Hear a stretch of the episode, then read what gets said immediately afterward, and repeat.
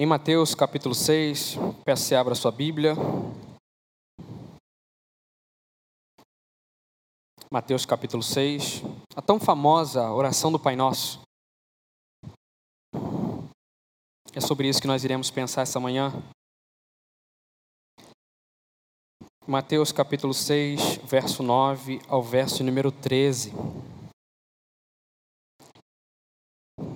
Estarei lendo o texto, peço que você acompanhe. Portanto, orai deste modo: Pai nosso que estás nos céus, santificado seja o teu nome, venha o teu reino, seja feita a tua vontade, assim é na terra como no céu. O pão nosso de cada dia nos dá hoje. E perdoa-nos as nossas dívidas, assim como também temos perdoado aos nossos devedores e não nos deixe entrar em tentação, mas livra-nos do mal, pois teu reino, o poder e a glória para sempre. Amém. Eu não sei se você já parou para pensar que em nosso contexto social existe um forte apelo à performance, seja no campo da beleza, das relações, da religião, dos resultados, e que tais coisas têm feito a convivência entre as pessoas perderem o brilho, a doçura. A consequência de, dessas altas expectativas são relações cada vez mais abusivas, onde as pessoas só sabem exigir do outro ou tirar do outro. E elas se esquecem que estão dentro dessa mesma relação. Parece existir uma fratura da fraternidade, da confiança, do bem comum, do amor ao outro, Assim, precisamos de um ambiente que possibilite a reconstrução dessas fraturas que estão tão expostas em nossos corações. A comunidade de Jesus é esse ambiente. Um ambiente para além da performance religiosa. Nela existe uma espécie de realismo pastoral de Jesus para com seu povo, onde os discípulos não precisam satisfazer o imaginário social para serem aceitos por Deus. A oração nos chama a lidar com o processo de transformação que estamos vivendo por causa da graça de Deus, mesmo diante dos nossos dilemas. É nela que reencontramos o encantamento pela vida. Quando nós olhamos para o capítulo 6, o que nós vemos no primeiro verso é Jesus trazer um alerta, uma advertência aos discípulos, de, eles devem, de que eles devem tomar cuidado em buscar fazer boas obras diante dos homens, a fim de receberem recompensa. D.A. Carson afirma que Jesus usa três exemplos como forma de esclarecer o que sejam essas boas obras diante dos homens. Ele esclarece através do exemplo da esmola, da oração hipócrita e da oração gentílica. Em ambos os exemplos, vemos que as atitudes ah, onde o auto-reconhecimento e o mérito podem vir por esforço humano. Então, o que nós percebemos quando nós olhamos, desde o verso 1 até o verso número 8, nós percebemos uma forma de trazer clareza aos discípulos sobre tomar cuidado com o seu próprio coração diante das pessoas, em buscar reputação, em buscar ser reconhecido através de uma manifestação religiosa, Jesus diz: olha, tomem cuidado com isso. Em contraste a isso, o que nós percebemos, em contraste a essa, esse esforço de autorreconhecimento, de mérito próprio, nós vemos uma proposta de simplicidade de Jesus. Ou seja, como nós devemos nos relacionar com Deus como discípulos e manifestar isso na vida pública. A nossa identidade não está, Jesus está dizendo exatamente isso. A nossa, a nossa identidade não está em demonstrar uma religião que não existe, em demonstrar um Deus que está extremamente distante da vida, em buscar reconhecimento diante dos homens. E quando nós olhamos a partir do verso 9 para a oração do Pai Nosso, o ensino que Jesus nos traz é exatamente um. Perceba bem, Jesus ele está dizendo que ele está abrindo um novo diálogo de Deus com os homens. O Pai é nosso, por isso o pão é nosso. Por isso nós somos comunidade.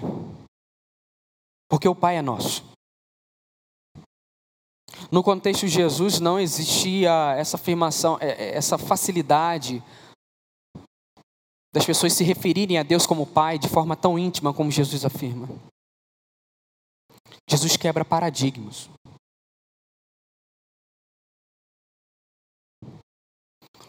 O que nós percebemos é que Jesus chama os discípulos para desfrutarem de uma realidade relacional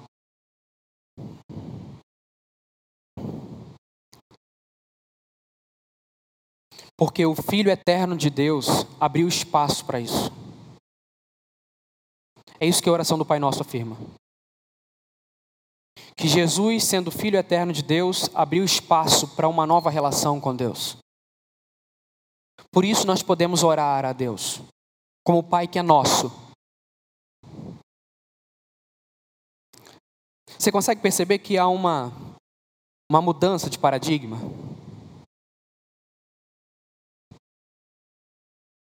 O que Jesus está dizendo é que existia uma relação eterna antes de todas as coisas serem criadas. E aqui, abre um, bem um parênteses, é importante nós percebermos um elemento. Quando nós olhamos para a teologia cristã, a teologia cristã afirma que existe um só Deus e três pessoas distintas. Isso é muito importante. A doutrina central do cristianismo é a doutrina da Trindade. Existe uma comunidade, Agostinho gostava de dizer assim, que Deus é comunidade. Então é importante nós percebermos esse lugar. O que Jesus está dizendo é que a identidade de Deus é que Ele é Pai.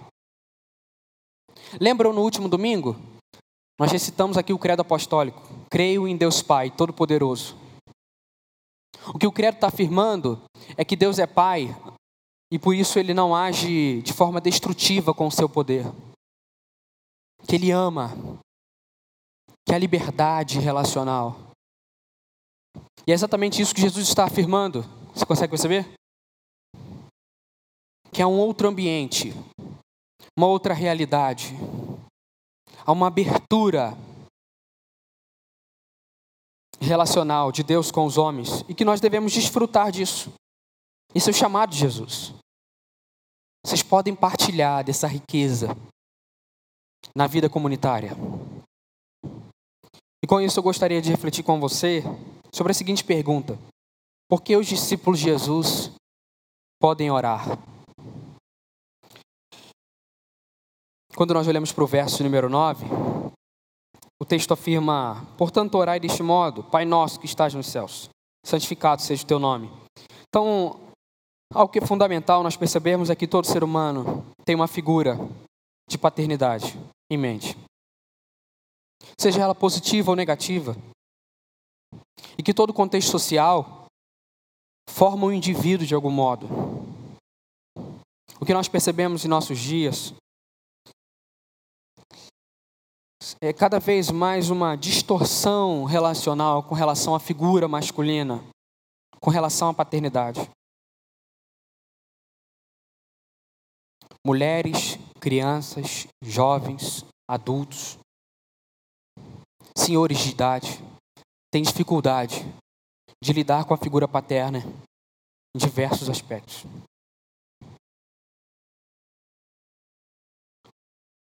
Perceba que Jesus não vai dizer somente que Deus é Pai, mas vai dizer que Ele está em outro lugar.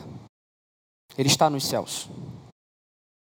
O que Jesus está dizendo é que, independente das nossas crises com a figura paterna, Deus é Pai de modo diferente. A paternidade de Deus, ela é exercida e vivida, experimentada de modo diferente. Você consegue perceber por que nós podemos ir a Deus? Por que nós podemos orar?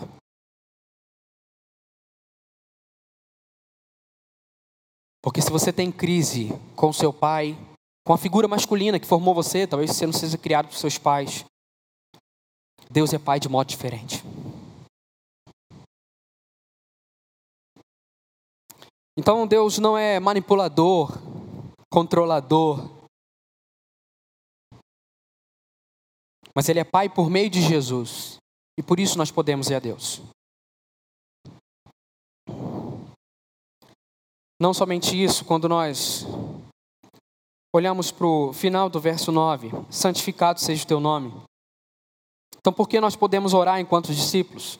Para que o nome de Deus seja conhecido como santo. Quando falamos de santidade de Deus, estamos falando da ação de Deus sobrenatural, tocando a vida comum das pessoas, ao longo da Bíblia e ao longo da história. E essa santidade, ela traz uma espécie de, de brilho, de maravilhamento, de espanto diante da majestade e da grandeza de Deus. Perceba bem que santidade não tem a ver com um apego à cultura religiosa, à cultura da denominação, mas tem a ver com olhar para Deus e ver como ele se revela a nós. Perceba também que na cultura judaica, nome é algo fundamental. Deus é o Deus de Abraão, Isaac e Jacó. Isso representa biografias, representa histórias de pessoas. O que Jesus está dizendo é que o nome de Deus, como Pai, deve ser santificado. E que os discípulos devem desfrutar disso. Devem se relacionar com Deus desse modo. O que Jesus está dizendo é que a história de redenção de Deus seja conhecida pelos homens como santa.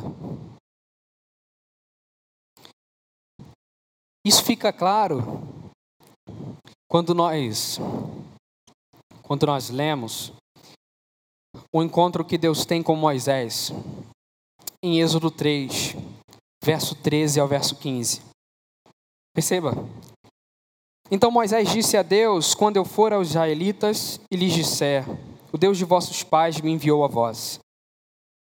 E eles me perguntarem: Qual é o nome dele? Que lhes direi? Deus disse a Moisés: Eu sou o que sou. Assim responderás aos israelitas: Eu sou, me enviou a vós. E Deus disse ainda a Moisés: Assim dirás aos israelitas: O Senhor, o Deus de vossos pais, o Deus de Abraão, o Deus de Isaac, o Deus de Jacó, me enviou a vós. Este é o meu nome eternamente, e assim serei lembrado de geração em geração. Perceba o que o texto está dizendo, e aqui é importante para nós percebermos que a afirmação no verso 14, na tradução em português, ela parece não pegar o que o texto quer dizer. Porque a tradução em português dá uma ideia de algo acabado. Só que a ideia do texto é outra. A ideia do texto é de algo não acabado. Uma tradução, e até a tradução que Lutero faz, quando ele traduz a Bíblia para o alemão, eu sou o que serei. Dá uma ideia de algo não acabado. De um Deus que vai se revelar dentro da história. de modo progressivo. De um Deus que vai manifestar graça, misericórdia, redenção aos homens dentro da história humana. Você percebe que essa é a intenção de Deus dizer que o nome dele é santo, de Jesus afirmar que o nome de Deus como Pai é o nome santo. Deus zela pela história dele. Deus manifesta essa história dentro da história humana. Deus se revela dentro da história humana. Mas se revela não de qualquer um jeito mas de um jeito peculiar. Ao olharmos para o verso número 11 do texto de, de Mateus capítulo 6, nós percebemos que os discípulos podem orar a Deus, porque Deus supre necessidade, as necessidades reais dos discípulos. O verso 11 diz: O pão nosso de cada dia nos dá hoje. Aqueles que estão debaixo do reinado de Jesus experimentam um cuidado, um apreço de Deus, um zelo de Deus por suas vidas. O pão diário não tem a ver só com comida e bebida, mas tem a ver com a saúde dos discípulos. Ou seja, com a vida deles como um todo, seja no sentido emocional, psicológico, afetivo, racional. Deus quer prover cuidado para nós. É isso que Jesus está dizendo. Por isso nós podemos ir a Deus, você consegue saber?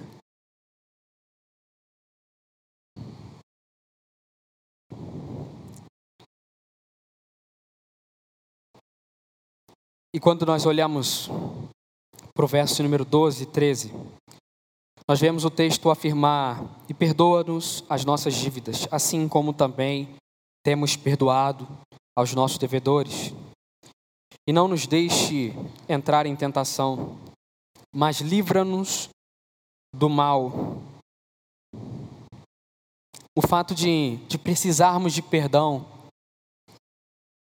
já revela as nossas limitações.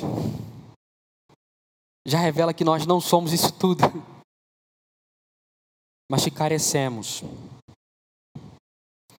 de acolhimento, de cuidado. Porque nós somos mais fracos do que pensamos. Porque nós somos seres humanos.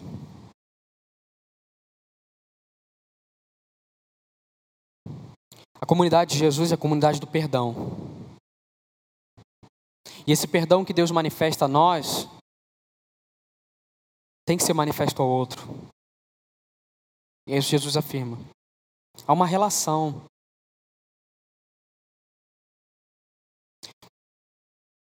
Santo Agostinho tinha um termo interessante chamado a ordo amores. Tradução seria a ordem do amor. O que Agostinho diz? Que quando nós amamos a Deus, os nossos amores são reordenados, são reequilibrados. E nós aprendemos a amar a nossa esposa, o nosso esposo, os nossos filhos, as coisas que estão ao nosso redor. Nós olhamos para a criação com outro olhar. Nós nos relacionamos de modo adequado com as coisas. Essa é a intenção de Jesus. E não somente isso, nós precisamos perceber que nós somos vencidos pelo Evangelho ao longo dessa caminhada cristã. Eu não sei se você já sentiu a sensação de, em determinados momentos, quando você olha para o seu próprio coração, para os seus próprios pecados, você fala, cara, a vontade que dá é desistir da vida. Não faz sentido, cara. Como é que Deus olha para mim e manifesta graça a mim? Sendo justo, sendo santo, sendo perfeito moralmente.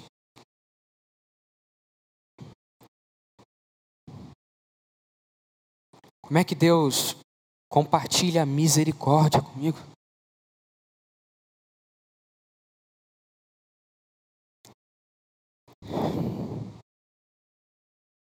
Porque essa é a vontade de Deus, meus irmãos, em Jesus. Que Deus trate do nosso coração. Deus não tem uma imagem irreal nossa, mas Ele nos conhece, tá? Deus conhece a sua e a minha história. Deus não fica com idealismo ao se tratar de gente. Deus não tem crise quando vai lidar conosco. Por quê? Lembra? Porque o amor de Deus, que é um amor eterno, que é desfrutado pela Trindade, por essa comunidade divina, é manifesto a nós. Mas esse amor, ele está centrado, ele está focado em Jesus. A obra de Jesus não vai ser alunada por nenhum de nossos pecados. Aqui começa a nossa crise.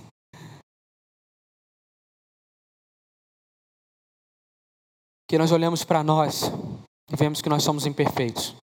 Nós olhamos para Ele e vemos um amor cheio de dádiva, um amor reconciliador, um amor que traz para perto,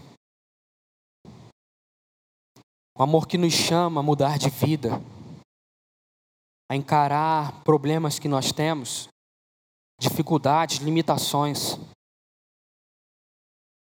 Você consegue entender o que é a oração do Pai Nosso?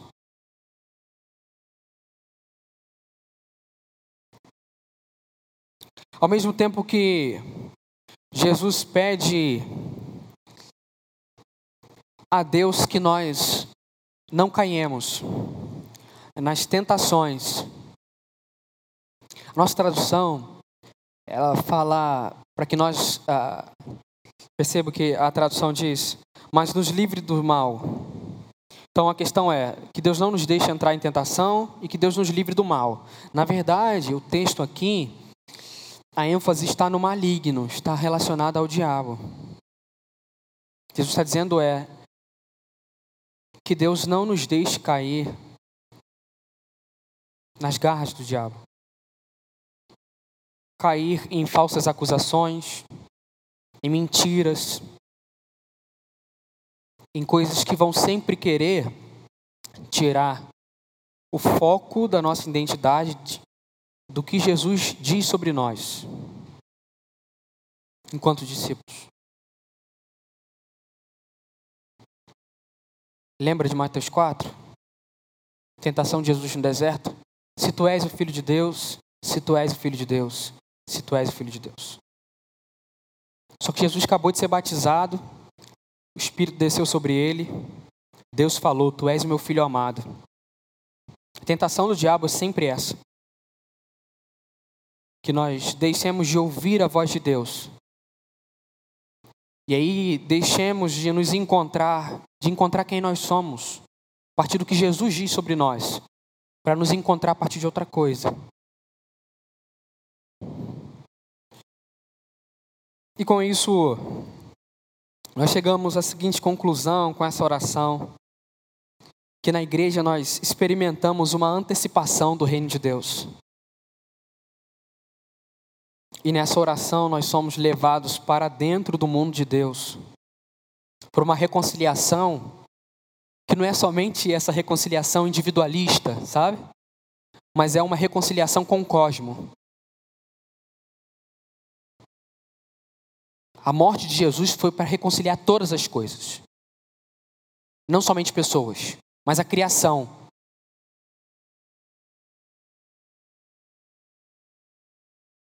E é sobre isso que nós devemos pensar.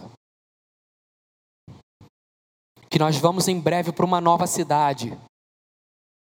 Nós estaremos num corpo sem pecado.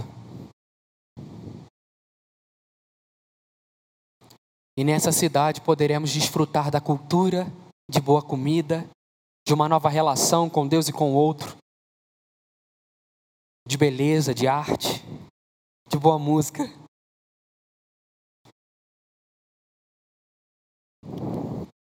A oração, ela ajusta as nossas expectativas, as nossas vontades. Ou seja, quem nós somos por inteiro, a vontade de Deus. Não deixe de orar. Você pode ir a Deus por causa de Jesus. Deus não tem crise emocional, psicológica. Ele é capaz de tratar de nós. Ele é capaz de nos acolher.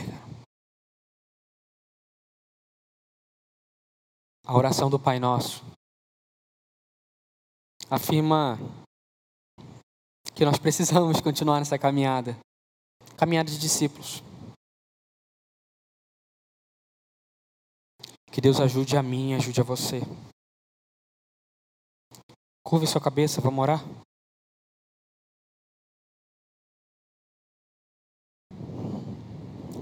Pai, nós, enquanto igreja, reconhecemos nossas limitações, Senhor. Reconhecemos que nós somos imperfeitos, nós carecemos de graça, de ternura, de misericórdia, Senhor. Tem compaixão de nós, Senhor. Compaixão desses que são os seus discípulos. Nos ajude a lidar com os nossos dilemas por causa de Jesus. É o que nós pedimos e te agradecemos. Amém, Senhor.